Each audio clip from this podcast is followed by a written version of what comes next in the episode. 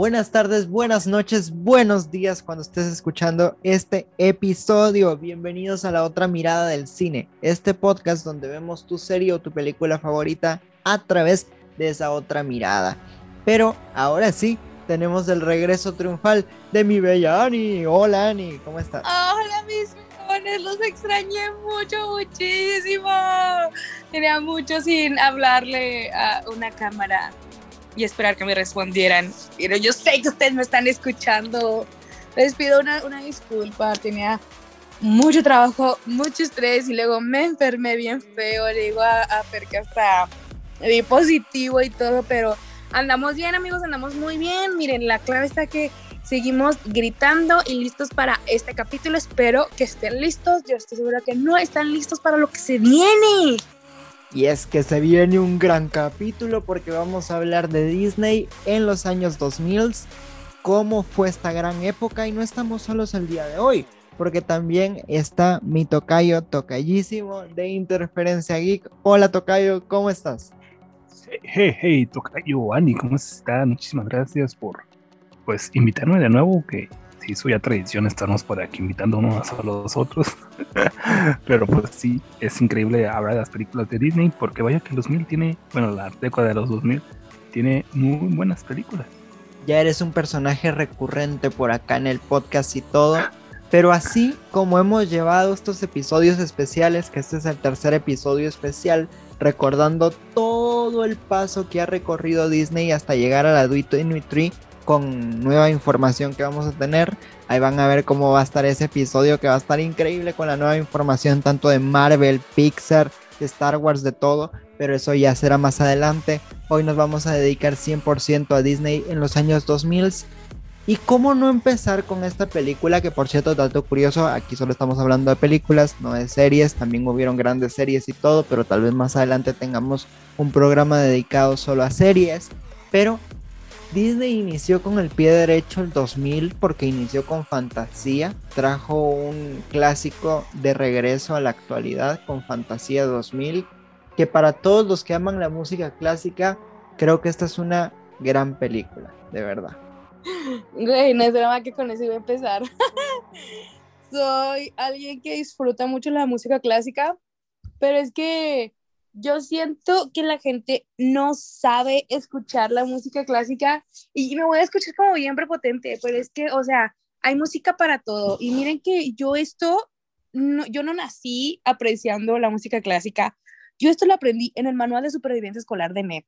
Hay que saber utilizar qué canción para clásica, para cualquier tipo de situación. O sea, hay, sí, hay música clásica para dormir, pero por ejemplo yo uso mucho la música clásica para motivarme, para trabajar, o sea, hay música que está súper potente, o sea, que te hace que ir a la guerra, agarrar una espada y cortar en dos a tus enemigos, ¿sabes? Entonces, como tú estás como de... ¡Sí! Entonces, es lo que te hace Fantasía 2000, o sea, Fantasía 2000 agarra lo mejor, las mejores de estas diferentes sinfonías, y no solo de una época, si agarra de diferentes, las junta con estas hermosas animaciones, porque hasta hoy en día se me hace de las animaciones más bonitas que tiene Disney hoy en día, y te hace historias, porque, ok, yo en el, no sé, por ejemplo,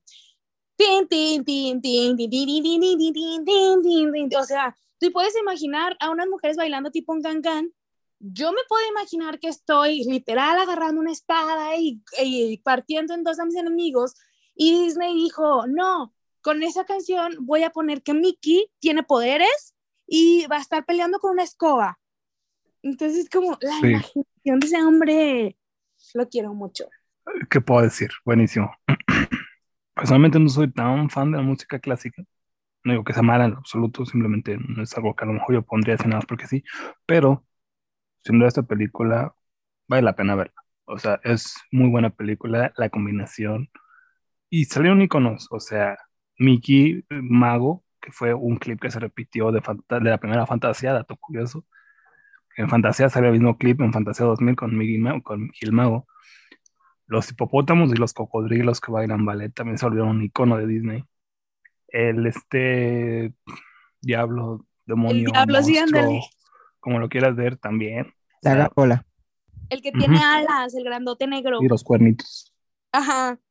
Esta película de Fantasía 2000 para mí, yo me la vi de nuevo hace poco, hace como unos 3, 4 meses.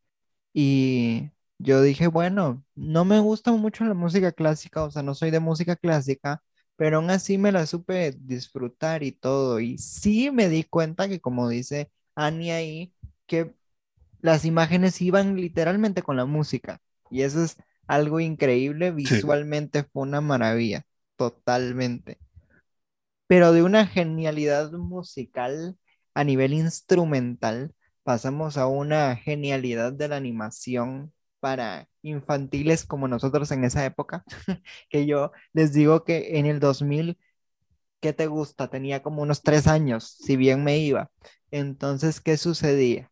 Ese año también salió la película de Tigger.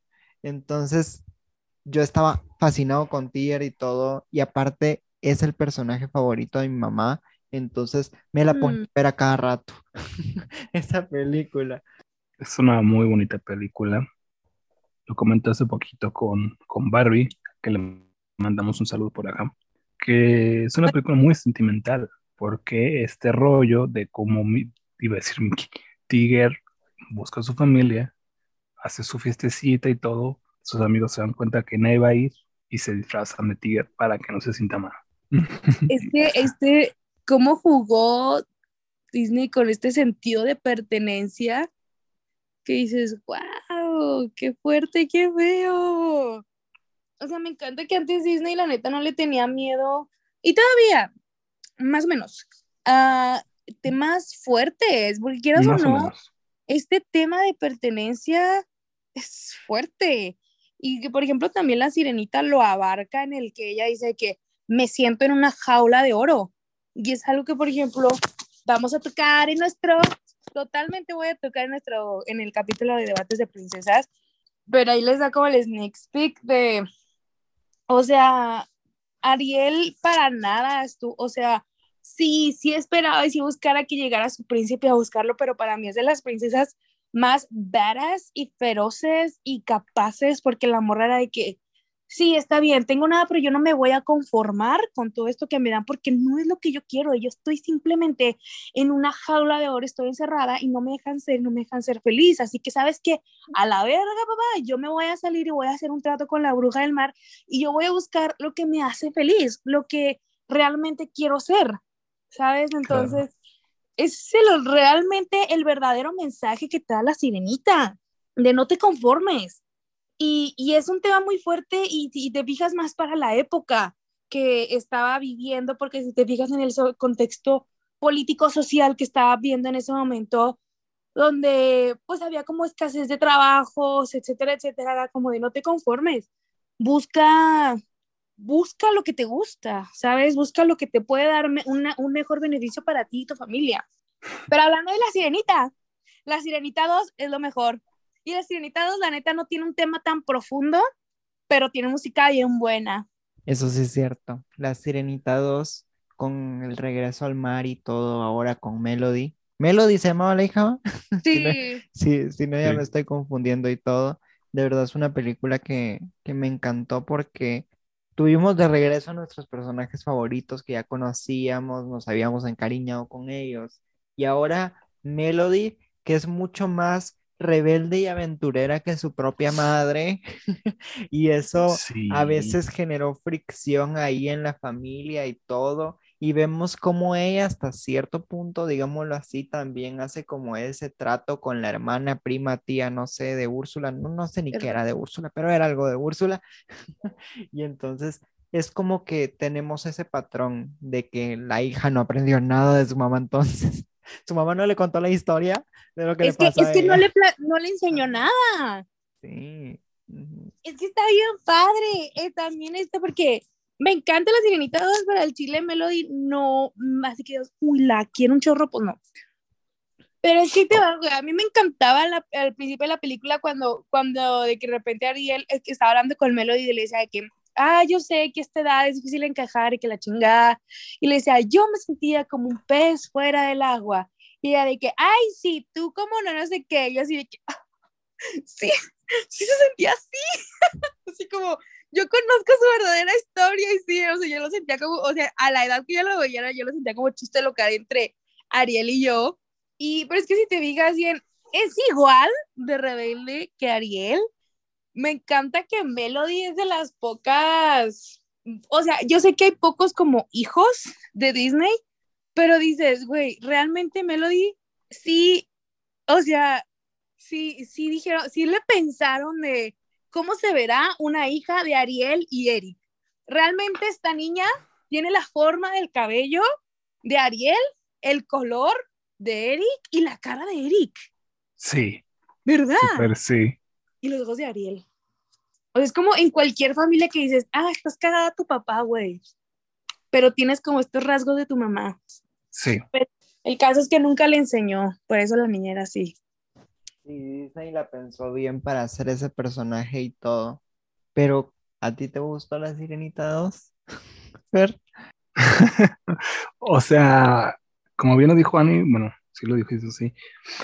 No es a lo mejor la película del año, pero está bien. O sea, sabemos que Disney no tiene muy buena reputación con las secuelas, sobre todo una buena racha en la que no, pero la siguiente sí, o sea, es una película que sí se disfruta, nada, ninguna que ver con la primera, pero dices, ok, está bien, te la paso, sí, sí es digna, pues, ¿no?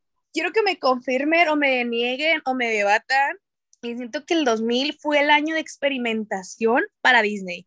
Dijo, nuevo, nuevo, nuevos, ¿cómo se dice? Ay, güey, New Century, este, New Year, New Me, casi creo, o sea, vamos a ver qué es lo que le gusta a esta nueva gente, la, la tecnología estaba dando, la moda estaba cambiando, la política estaba eh, eh, siendo una guacareada y era como ya no sabía qué pedo, entonces Disney dijo, o sea, ya no sé qué es lo que necesita la gente, porque en los 40 era de que Disney sabía que lo que la gente necesitaba por de lo que venía era esperanza. Entonces necesitaban historias bonitas, historias que los hicieran olvidarse de que afuera había una bomba nuclear.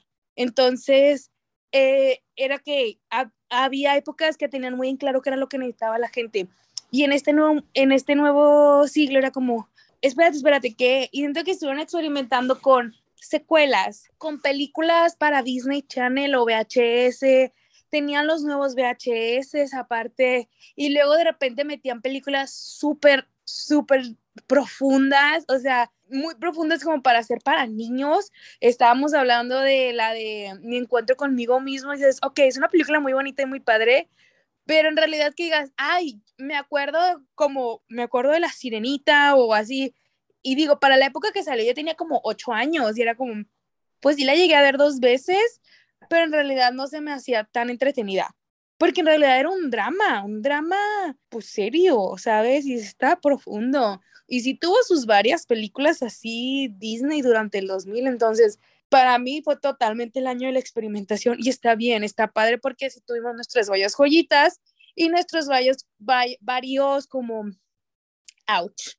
Y también por lo mismo que tenían, buscaban como de todo, salieron muchos, varios actores y me gusta mucho eso, que nos, nos dieron a varios este, estrellas buenas que tenemos hoy en día. Y tú dijiste algo bien curioso. Habían películas que sí se quedaron en nuestra mente, como hay otras que pasaron totalmente al olvido. Así como la película de Mi Encuentro conmigo, que yo de forma muy personal no me recuerdo la película. no me recuerdo haberla visto alguna vez en mi vida. Sé que está disponible en Disney Plus, pero Tal vez me la vea. Tal vez alguna vez en la vida la vi, pero no me recuerdo directamente de la peli, de verdad. Yo me acuerdo que básicamente es Tim Allen, creo. Confírmenme. Bruce Willis. Ándale, este güey, Bruce Willis, que es abogado y bla, bla, bla, el típico que no pela a su familia. Entonces viaja en el tiempo, pero no sé cómo es que llega a viajar en el tiempo y ve a su pequeño yo, que es el niño, el cachetón de, de mano a mano, creo que era él, cuando estaba un poquito más chiquito. Ah. Entonces, por ejemplo, el niño sí lo puede ver, pero digo que está bien profundo porque, por ejemplo, el niño está lidiando en ese entonces con la enfermedad de su mamá y la mamá se va a morir. Entonces el papá se descarga en el niño, ¿sabes? Y la verdad, son escenas muy fuertes. Y luego, por ejemplo, también el niño era bulleado en la escuela. Y yo me acuerdo de alguna de las escenas donde eh, él de grande lo está viendo en la escuela, o sea, por fuera de la escuela, de que vamos, defiéndete que la chingada. Y me acuerdo que la película se termina donde Suel, como del futuro, los ve a ellos dos porque estaban como en un diner cenando y llegan un avión, como una avioneta. Y el sueño de ellos siempre fue tener como la avioneta. Entonces él estaba de que, eh, sí lo logramos, cumplimos el sueño. Sí, yo también recuerdo, sí, pero según yo, el niño despierta. Sí, el no, creo que es el que viaja en el tiempo, porque como dices, está con la, mamá, está en el pasado, pero no viaja literalmente, algo pasa. Sí, no sé cómo. No me acuerdo cómo es el asunto, pero sí, también al final sale él mismo ya de viejo y se juntan los tres. Es, bueno, es, el niño es este, pues un famosillo, salió por ejemplo en la de, creo que sale en la película del gato, en las de Santa Claus, la Ah, la de Santa Cláusula era el, en la segunda y tercera, era el, el, era el número dos o tres. Ajá. Tres, era el número tres. Ahí es donde sale con este Tim Allen, en la de Santa Cláusula. Y en la de Zoom, Zoom y los superhéroes también. De hecho, ha salido ay, ay, qué bonita película. Ha salido con Zoom, digo con Zoom, con Tim Allen en bastantes ocasiones hacen una buena mancuerna actoral. Oiga, ¿qué otra película, ya para no extendernos también tanto, qué otra película, si quieras, yo recuerdo un chorro esta película del 2000. No sé cuál Fer quiere empezar, díganme. ¿Cuál, cuál, cuál dijiste que te recuerdas más? No, no, no, quiero que tú me digas, así que digas, me acuerdo mucho de esta película del 2000. Obviamente extremadamente goofy, porque era una película que me encantaba y la podía ver una y otra y otra vez, porque ver al papá ir a la universidad con su hijo y hacerle pasar esos ojos que le pasaban, ay no, no, yo sufría con Max, de verdad, yo sufría con Max. Esa relación siempre fue bien eh, tóxica. Medio, o sea, porque Goofy lo intentaba, pero era como de, güey, estás haciendo todo mal. Pero yo sé que lo intentas con las mejores intenciones. Sí, pero disfruto más la primera, la del viaje. La dos es buena, pero de la 2 yo me acuerdo mucho de una escena donde él sale a bailar a un antro y con la bibliotecaria, no me acuerdo qué era, este, y sale con un traje de los 60 y están grabando, están bailando la Let's Group Tonight. Creo que es esa. Sí, creo que sí.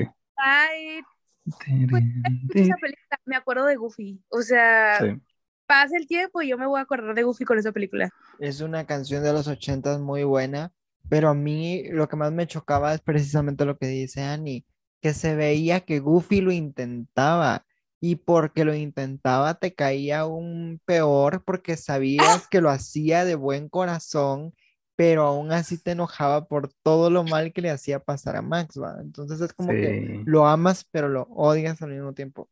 Entonces sí. Se llama al Max por lo mismo. Era como un pinche niño ingrato. Es que Max también era bien la neta. O sea, en la, en, la de, en la de la universidad no tanto, porque como quiera él está en su pedo y medio sí le ayuda. Pero en la del viaje, ah, pinche niño malcriado. Sí. Es que también Goofy lo sacaba de sus casillas. Pero estaba duro. Y, eh, de hecho, hace poquito vi un meme que decía, yo cuando veía extremadamente, no, Goofy la primera, este, siendo adolescente, y es como de, ay, qué gacho Goofy. Max quiere ir al concierto con su novia y no sé qué, dejarlo, qué mala onda. Y si yo cuando veo eh, Goofy ah, ya como de adulto, se oye, Max, no seas gacho, tu papá quiere pasar un rato contigo, aprovechalo, disfrútalo. Sí, es cierto, o sea, su momento sí era como de, no, pues qué pasa ahí, pero ahorita es como de, oye, saca de viaje, pues, qué buena onda, ¿no? Vámonos de viaje, los asuntos, qué chidos. Nunca se rechaza un buen viaje, nunca. Así es. Y una película que está en esta lista que a nadie le gustó, pero solo hay que mencionarla porque pues estuvo en esta época dinosaurios, que pasó al olvido totalmente y Disney hasta dijo, no, esa película no existe. Yo me acuerdo que la pasaban un chorro en Disney Channel, o sea, como era de que que te guste, o sea, bombardeo Sí. para que no la puedas sacar de la cabeza. Y yo, cambiar a Nickelodeon. Pero luego Disney hizo una movida interesante hasta cierto punto porque sacó la película de Buzz Lightyear Comando Estelar, La aventura comienza, que es la que le abre paso a la serie que se llama exactamente igual. Pero esto es de un personaje de Pixar y lo hizo Disney, no lo hizo Pixar. Entonces, sí está como bien curioso eso, de verdad. Que por cierto, en esta lista no vamos a tocar películas de Pixar porque hay un episodio dedicado 100% a Pixar más adelante, no se lo pierdan. Pero de verdad, esta peli me gustó. O sea, yo sé que Pixar no estaba detrás de este proyecto, pero Disney supo sacar la raja, como dirían por ahí. Ajá. Soy sin- te soy sincero, tengo muy vagos recuerdos de la película. Tiene décadas que no la veo. Me gustaría que estuviera en Disney para aventarme a tanto la serie como la película, pero me acuerdo que la disfrutaba mucho. Y está en Disney Este, Plus. Ujú. está en Disney Plus, Sí, búscala, ahí está. no está en Disney Plus. Puedes Al menos acá en México no. Mm, Bueno, se No. estrena en toda Latinoamérica, entonces Ah, toda pero no. Latinoamérica tenemos Según yo no está. Pero ¿Y se- si está desde cuándo? Bueno, pero bueno, me acuerdo, yo todavía tuve que el, VH el VHS en ese momento, pero me acuerdo que empezaba bien padre porque Sí, sí empezaba está. que Está, yo te dije. Sí, se me hizo raro que no estuviera. no es cierto. Qué ¿Cómo la loco. buscaron? Con literal dinosaurios. Estamos hablando de dinosaurio o de Buzz Lightyear. Estamos hablando de Buzz Lightyear. Qué pendeja. Me disculpa. ¿O será que se van a estrenar el mismo día que lancen Buzz Lightyear en Disney Plus? Es que, es que Disney quiere borrar este cassette de, de esta película, aunque sea buena. ¿Por qué? Porque no sé si fue así, ¿verdad? Pues sabemos que Andy recibió a Buzz Lightyear por que era personaje de su película favorita, eso sí se sabía. Sí. Entonces, como que Disney después lanzó esta película y después la serie, y creo que no lo dijo tal cual, no lo dijo literalmente, pero como en su momento te hicieron creer, ah, esta es la película que vio Andy. Pero ahorita Disney y su minita de oro y toda su historia, y dices, ¿sabes qué? Esta película, la de Lightyear, es la que vio Andy. Ah, ya ahí sería meternos otros términos, pero así es como que ya dices, ok, sí, es buena película, pero como que para eso, o sea, dices, ah, que Buzz Lightyear es el protagonista de Toy Story, pero es como, no sé si ya vieron Lightyear los dos. Sí, ya. ¿Y tú, Ani? No. No. Bueno, el punto es que, bueno, se supone que ya sabes que sale este gatito llamado Sox. Es Ajá. como de que, ok, se supone que si Andy en su momento vio esa película, ¿cómo es que por qué no tiene un gatito Sox y es el compañero de Buzz? ¿Y dónde quedan sus amigos? Y, A mí me eh, encantó. No, pues es que fue ¿Sox su o favorito. película? O sea, fue como, ok, yo amo Toy Story, pero tengo un Woody. ¿Y por qué no tengo a Rex y bla, bla, bla? O por ejemplo, mis carritos, o sea, yo amo. Cars, pero nada más tengo el Rayo McQueen. ¿Y por qué no tengo a Matt y bla, bla, bla? Pues porque el Rayo McQueen es mi favorito. Él y Francesco. Francesco Bernoulli. Yo queriendo justificar a Disney. Anyway, regresando a lo de Ya contrátame Disney. Lo único que recuerdo perfectamente que me encantaba eso era que la película empezaba tal cual que los juguetes ponían la película de Buzz Lightyear.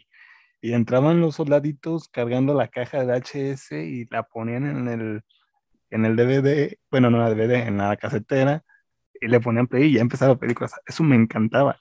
Y me acuerdo, yo todavía tuve el VHS, la caja que ponía en la película exactamente igual a la caja que tenías físicamente. Entonces, ese detalle era así como de, qué, qué chido. O sea, Ay, eso está súper. me Sí. encantaba.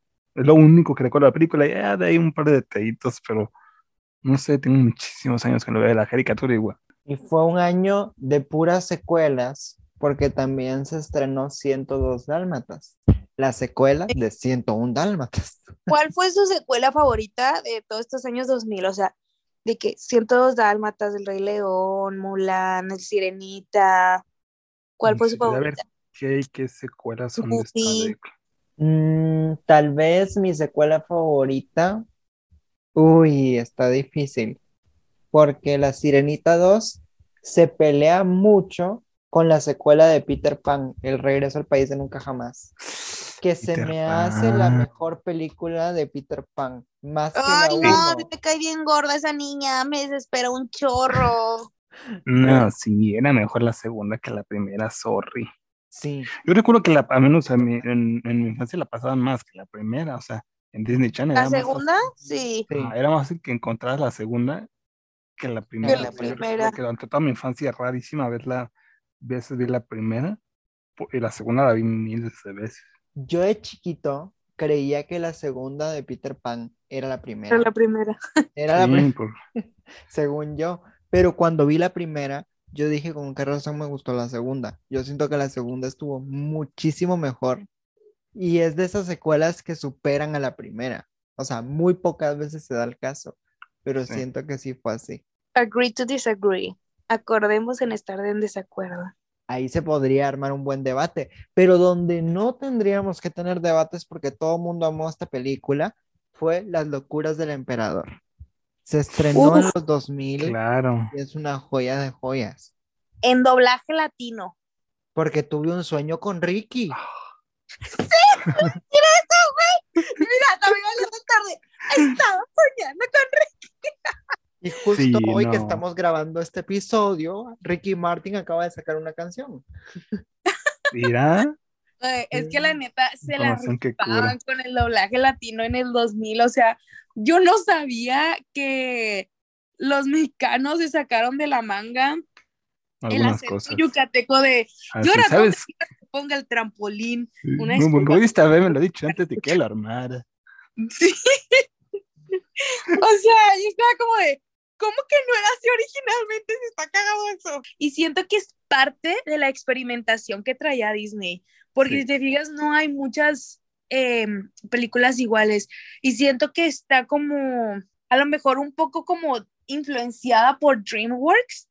No estoy segura si es para la época donde salió Shrek, pero a mí por el doblaje Más o menos. aclaro por el doblaje, se me figura que se parece a Shrek. O sea, se podría dar una muy buena batalla. Es que le dan este. eh, creo que sería muy bueno hablar de todo ese tipo de, de películas que el doblaje mexicano, ya no latino, mexicano, sin menospreciar a, a los demás países, les da ese toque, porque a veces el, el doblaje mexicano llega a toda Latinoamérica en muchas ocasiones. O sea, es que sí, está, Entonces, por un lado, por ejemplo, te digo, es Shrek de, eh, eh, está bueno, de todos modos quería ver el, el, eh, el fútbol con el Pinocho y que no sé qué, y por el otro tienes de que estaba soñando con Ricky. Sí, o sea, de verdad que A lo que de Emperador es muy buena película, pero siento que sí se disfruta mejor en español.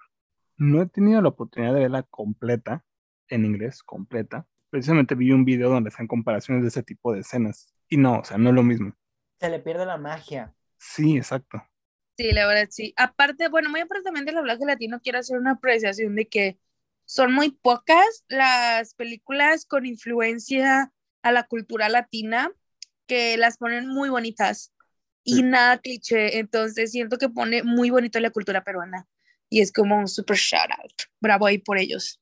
Disney desde siempre innovando, pero siempre sacando secuelas, porque luego de Las locuras del emperador sacó La Dama y el Vagabundo 2. Y fue así como ¿Qué vas a decir? secuela. ¿Qué?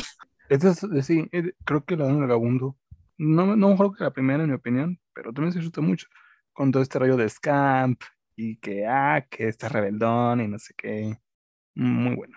Y tú sabes que ahorita que estamos como yo relacionando todos los comentarios, no es que digamos que las secuelas son mejores, porque por ejemplo, yo hoy en día que pues ya volví a ver como ya de grande la primera y la segunda, digo, por ejemplo, sí, la dama del vagabundo, totalmente prefiero la primera, la sirenita la primera y así, pero por el otro lado estoy como de, no, pero es que la segunda de la sirenita está muy padre, pero es que la segunda como tú dices, de Peter Pan me gustan más. Es que la segunda de, de la, dama, la Dama y el Vagabundo, porque fue con esas con las que crecimos, no con los clásicos, Sí. sino con esas. Entonces, o sea, yo en lo personal, ¿en qué año salió esa? ¿En el 2002? Uno. En el 2001, yo tenía seis años, siete. Entonces, o sea, sí fue mi vida infancia. Puedes disfrutar las secuelas, algunas, porque como dices, este punto de que crecimos con ellas. O Ajá. sea, yo recuerdo haber visto más veces, como decía, este, de Peter Pan, de cual haber visto más veces la segunda, de qué otra, hay varias, hay como dos o tres que sí, llegué a ver, ver más las dos, la segunda que la primera, pero ya ahorita ah, ya, ya, tienes también más fácil acceso al, a las películas, antes dependías de o comprarlas o rentarlas o que las pasaban en Disney. No existía Cuevana, YouTube apenas estaba empezando, eh, no nada, o sea, no era tan fácil encontrar. Y entonces, y ahorita que ya te pones a ah, ¿sabes qué? Está un, un facilísimo acceso a, a tantas películas que ya puedes analizar, ah, ¿sabes qué? La primera sí está más chida. No la había visto y está más chida. Hay una colección en Disney Plus que se llama Disney a través de las épocas o décadas, no sé cómo, no sé cómo. Ah, sí la he visto. Que esa colección me encanta. Esa colección me encanta porque yo digo, me quiero aventar todas las películas de Disney por décadas. De verdad, no me las he aventado porque de verdad no he encontrado como que la motivación de sí, volvamos a verlas todas. Pero yo hace poquito, cuando recién iba empezando la pandemia precisamente, con una amiga nos aventamos los 50 clásicos. ¡Ay, qué padre! En plan, y, fue cuando me di cuenta que en YouTube están todas. Al menos los 50 clásicos están todos. ¿Y es que como no están muy largas? La mayoría. Y sí, casi todos están como que parte 1, eh, parte 2, parte 3, parte 50. Pero sí, entonces como de que en YouTube los ponemos, nos, a veces nos compartimos pantalla eh, o a ah, me pedían mismo tiempo y así. Y los sacamos la lista de los 50. muchos no las había visto y pues ya por fin ya puedes verlas. Entonces estuvo, estuvo interesante. Sí, fue un mega maratón, sí duramos, porque era de casi ver diaria. O sea, las primeras películas, Blancanieves, este, Peter Pan, no sé, duraban una hora por mucho, una hora veinte. Entonces a veces nos sentamos dos, ya después de un tiempo sí fue una diaria. Y sí, yo creo que estuvimos hace dos meses ahí entre viendo una y otra y otra. Entonces sí es un maratón como bien difícil, pero está chido. Entonces es como que sobre todo si no, no les he dado oportunidad de verlas todas. Ay, qué padre. Yo quiero ser uno. Yo no he encontrado con quién hacer uno. Si no, yo haría uno. Pues están. Si no, Ani, podemos hacer uno. Hay que hacerlo, ¿verdad? Ahí el pedo de nuestros horarios. Sí, e, ese sí es un gran problemita, pero podemos encontrar ahí un punto medio para echarnos ahí. Pero si quiere, puede. Eso que decíamos de las secuelas, regresando a, lo de las secuelas, como que Disney, no sé, es raro, porque muchas veces supo sacar material para una buena secuela. Por ejemplo, en Dama del Vagabundo. Al final vemos a Scam con todas sus hermanitas. Disney aquí se puso las pilas y dijo, oye, este rollo de que haya sido un niño y cuatro, cinco, tres niñas, no me acuerdo cuántas son, está interesante. Vamos a sacar una secuela. Bájalo. Pero con otras no. O sea, por ejemplo, tenemos la secuela Tierra de Osos 2. ¿Qué es eso? Y el Rey León, pues, yo tengo mis sentimientos encontrados. Eh, ah, ahorita lo de Rey León. Tera 2-2. Esta muchacha. Oye, ¿y si sacamos una muchacha que pueda hablar con los animales? ¿Ah? ¿Halo? ¿De dónde se lo sacaron? No sé, que sí, la película tiene este, estos rollos eh, espirituales y mágicos y todo, pero ya después de que, ah, que puede hablar acá y no sé qué es. No, con el Rey León 2 estoy igual que tú. No me encanta la película, pero tremendo sonra que se carga. Ándale, no mejor que, la, la primera, pero tiene cosas buenas. No mejor que la primera, pero yeah, o sea, buenísimo. Y es que, por ejemplo, Kobu, Kobu es un gran personaje. y no lo supieron explotar. Y o sea, y tenían mucho a su favor que tenía como a, a Mufasa, a Mufasa, ándale, a Simba, ya como rey, como papá, sea, también le pudieron sacar más, porque lo pudieron hacer tipo como Ariel, ¿sabes? Y que sí, pero fue muy poquito. Pero sí, o sea, estoy como de que tiene cosas buenas, como dices, el soundtrack y Cobo, y de repente dices como esta escena y esta, pero, pero no es una buena película. No, hay que decir el Rey León 3, la neta. Ahí sí ya no sabía ni qué hacer. Luego está la, no sé si la 3 o hay una dos y media, no sé qué, que de Timón y Pumba. Es la 3, según ¿Tres? yo. Esa es la ¿Es la 3. 3? Ajá, esa es la Y donde 3. está Timón y Pumba, literalmente, güey. Literal, la película, literal es Timón y Pumba viendo la primera y nada más están parando y dando comentarios, güey. A mí sea- me encanta esa peli, me da tanta risa. Los primeros Pero hay sí fue. una, es que hay una que se llama así, de hecho la tenía, o todavía la tengo por ahí, que se llama 2.5 o 1 y medio, o no sé qué, Ah, sí, que- es. pero que era lo que pasaba, o sea, en plan, pero creo que era de la 3, o sea, estaba Rey León 3, y la 3 y medio o 3.5 era lo que pasaba con Timón y Pumba durante Rey León 3, como desde su punto de vista. Es esa misma, donde la sale misma.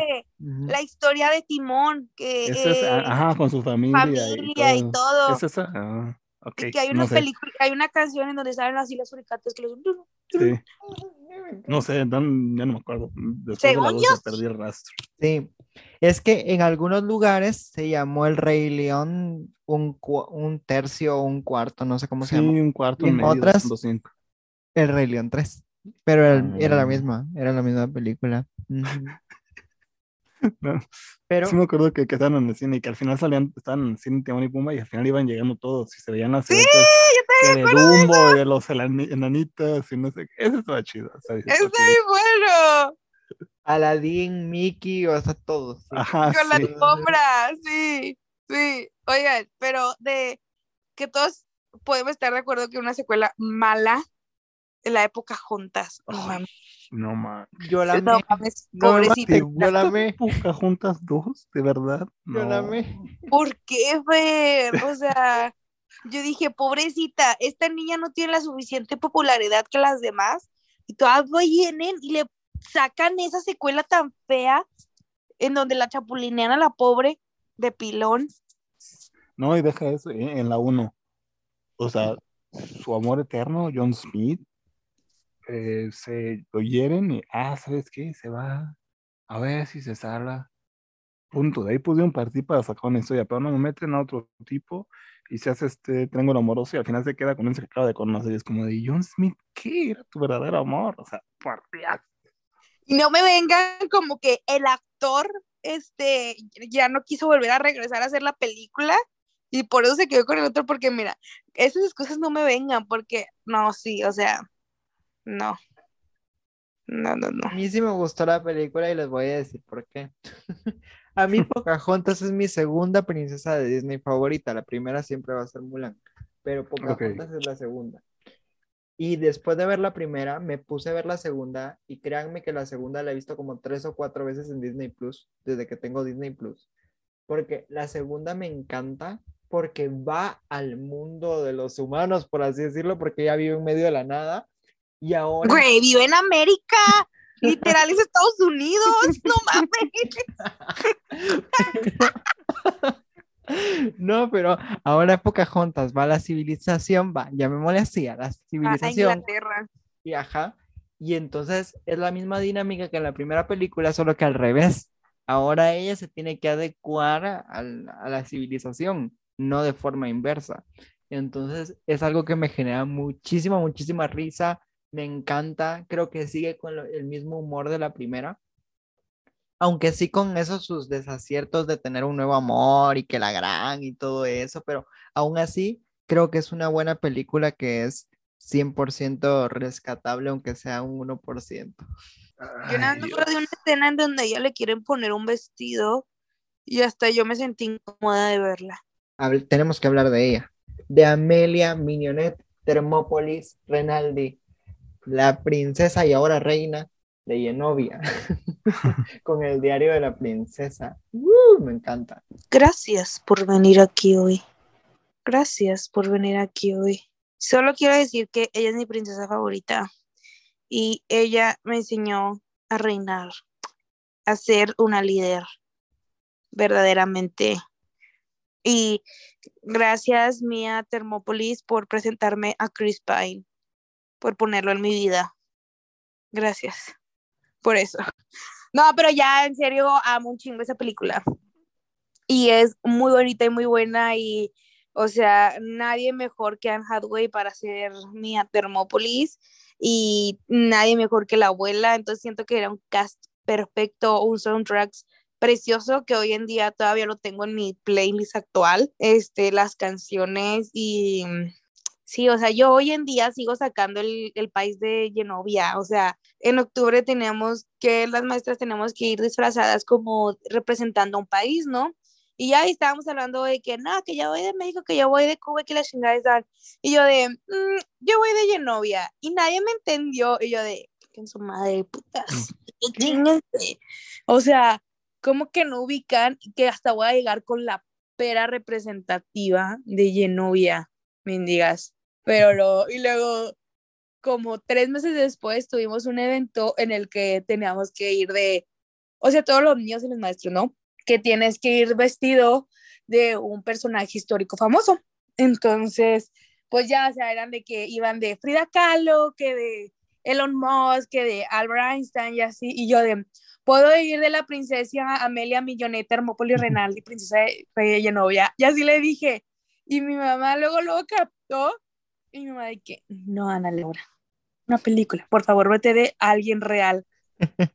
¿Y tú, Fer, te gustó la película o no? creo que igual que con La Sirenita 2, ¿sabes? O sea, personalmente es una película que a lo mejor no llegué a ver tantas veces en mi vida. Es buena, pero no me encanta. O sea, y... y se ve que vas a hacer esa cara. Este, no sé, en general, no es una película que, ah, ¿sabes qué tengo ganas de ver? Lo voy a poner. No. Mm, no lo sé, Rick, parece falso. Anne muy claro, buenísima. Dile, Fer, dile. no sé, personalmente no me encanta la película. No porque tenga algo de malo, que no, simplemente no la disfruto tanto, como a lo mejor algunas otras películas. Sí, pero no lo voy a decir, lo te voy a decir yo. Salte de mi iglesia. okay, no, deshonra tú, deshonra tu vaca. Dile. Perdón. O sea, no, la neta sí creo que es una película un poco girly, porque el tipo de bullying que te abarca es muy, muy girly. Entonces, también, por ejemplo, o sea, esto no es muy de niña, pero pues que el vato la usaba para su popularidad y así. Y lo odiamos mucho a ese hombre. Pero sí siento que a lo mejor era una película un poco más femenina. Y nada, o sea, es broma de que salte de mi iglesia porque sí, sí entiendo que no, no, no era como muy abierta para todos los géneros, tipo, pues goofy o así. Claro. Pero llegó el momento de despedirnos porque el tiempo se nos fue totalmente de las manos, pero sin duda alguna hubieron unas películas que también impactaron mucho los años de los 2000. Vamos a hacer una mención rápida de algunos clásicos que de verdad han llegado a nuestro corazón. Llegó El Recreo, la película de Recreo, que sin duda alguna se ganó un espacio muy importante en nuestros corazones. También Atlantis, que fue uno de los grandes estrenos de los 2000. Lilo y Stitch, que sin duda alguna fue otro grande de los estrenos de los 2000. la secuela de La Cenicienta, que La Cenicienta pues también tuvo secuela en esta época de los 2000, que vivían haciendo secuelas, al igual que El Jorobado de Notre Dame 2, que también tuvo su secuela. Santa Cláusula 2 también fue secuela. Pero también en los 2000 hubo una gran película que se llamó El Planeta del Tesoro, muy, muy, muy infravalorada, pero también muy, muy buena.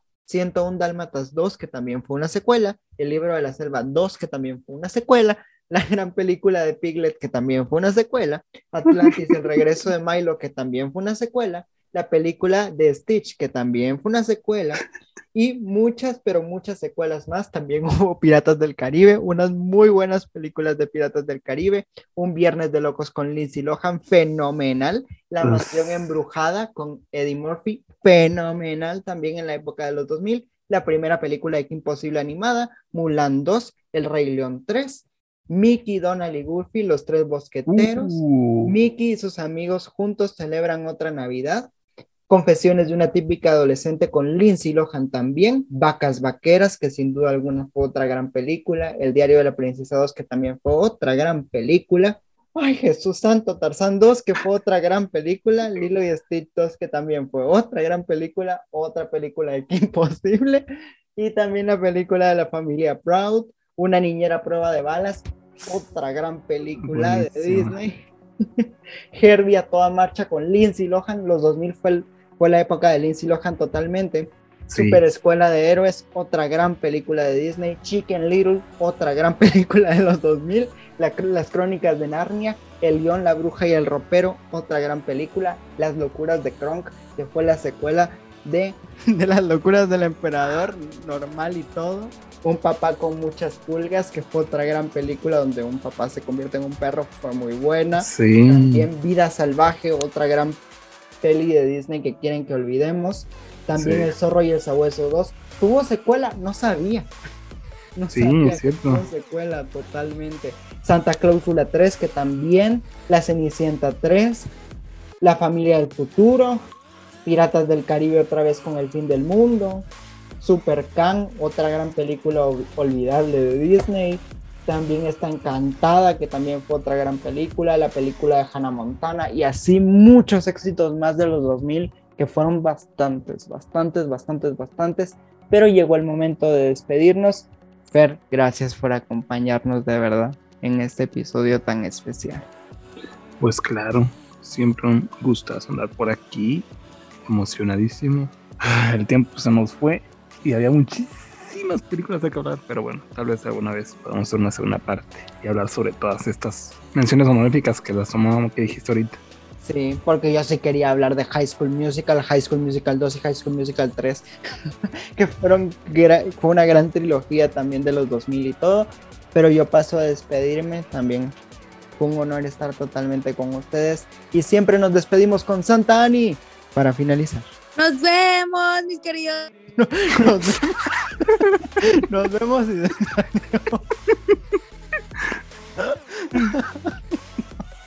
Pero también se despide Ani, así que nos escuchamos. Ahí les mando a decir adiós.